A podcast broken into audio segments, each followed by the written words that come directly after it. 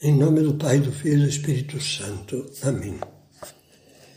Vamos começar a meditação décima segunda da série Deus no dia a dia.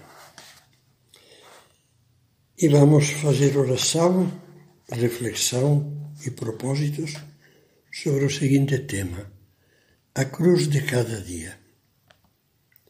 Começaremos nesta meditação pensando na cruz para a qual Deus nos convida, que nós podemos pegar ou não.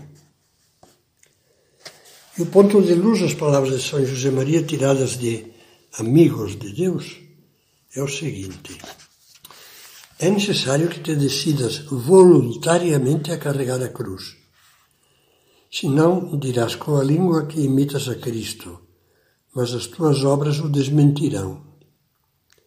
Pede ao Senhor que te ajude a contrariar-te por seu amor, a pôr em tudo, com naturalidade, o aroma purificador da mortificação. O combate do amor. São Paulo sintetizava a vida cristã dizendo: progredi no amor.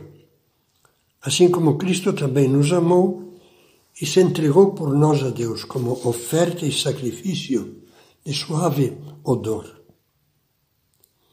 Cristo deixou muito claro que não se pode andar no amor se não se toma todos os dias a cruz.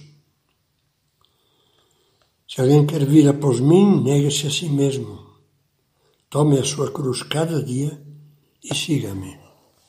E ainda dizia quem não carrega a sua cruz e me segue não pode ser o meu discípulo. Por quê? Porque a cruz de Jesus foi o ápice do amor na história da humanidade. E sem a cruz não é possível amar como Cristo. Não se pode amar como eu vos amei, como dizia Jesus na última ceia.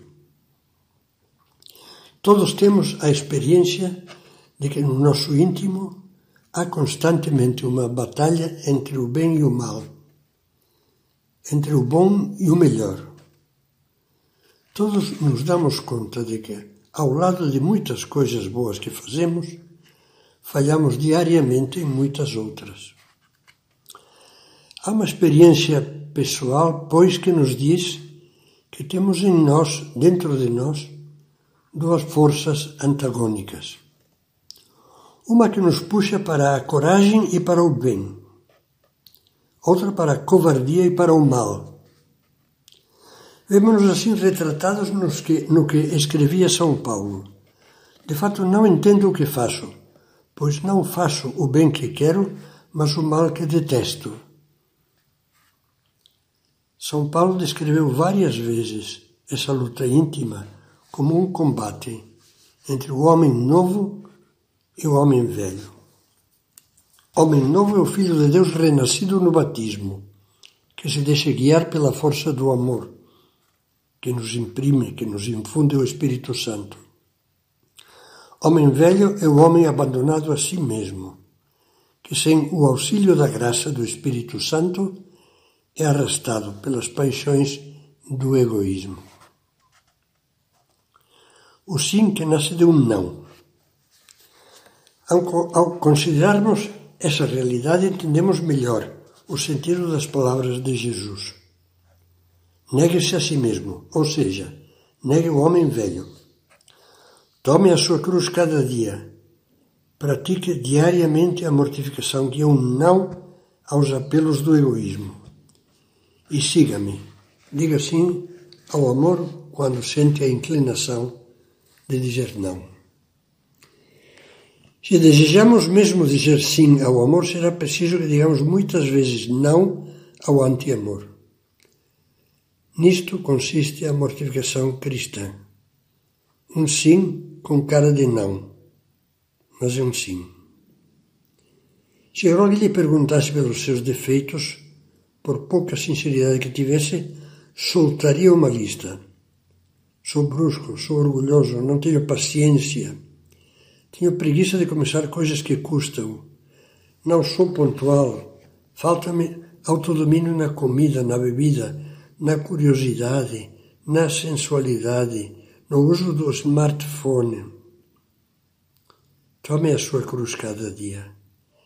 É a nós que Jesus fala, cada dia. Você sabe que regar, molhar, dá vitalidade, vigor e crescimento às plantas. A mortificação pode ser comparada com essa água vivificante. Regando todos os dias com um pouco mais de sacrifício os nossos deveres e virtudes, a nossa vida cristã amadurecerá e ficaremos gratamente surpreendidos com o resultado. Para explicar isso, um meu amigo usa uma comparação muito pouco teológica, mas muito realista. Vida cristã sem mortificação é como uma omelete sem ovos. O aroma purificador da mortificação. Líamos estas palavras de São José Maria Escrivá. Pede ao Senhor, diz, que te ajude a contrariar-te por amor, a pôr em tudo com naturalidade o aroma purificador da mortificação. O amor nos alerta, por assim dizer, quando tomamos consciência dos nossos defeitos e da fraqueza das nossas virtudes. O amor nos diz: faça aqui uma pequena mortificação para corrigir esse defeito ou para reanimar essa virtude anêmica.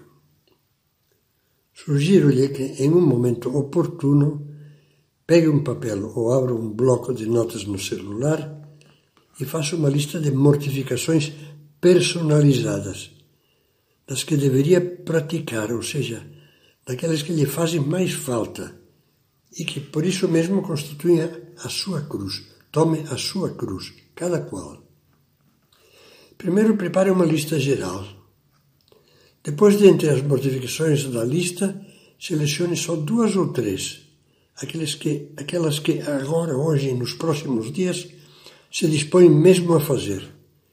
Depois, eu lhe sugiro que revise todas as noites antes de dormir se cumpriu este plano ou não.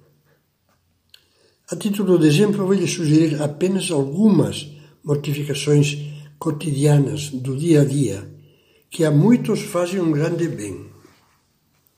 Por exemplo, levantar-se na hora certa, vencendo a preguiça, sobretudo se o dia está frio ou se enrolamos a noite anterior e fomos dormir tarde, sem necessidade.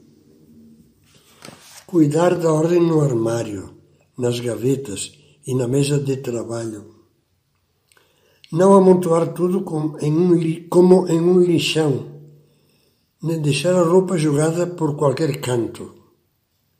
Já se propôs alguma vez a adotar aquele conhecido lema: um lugar para cada coisa e cada coisa no seu lugar.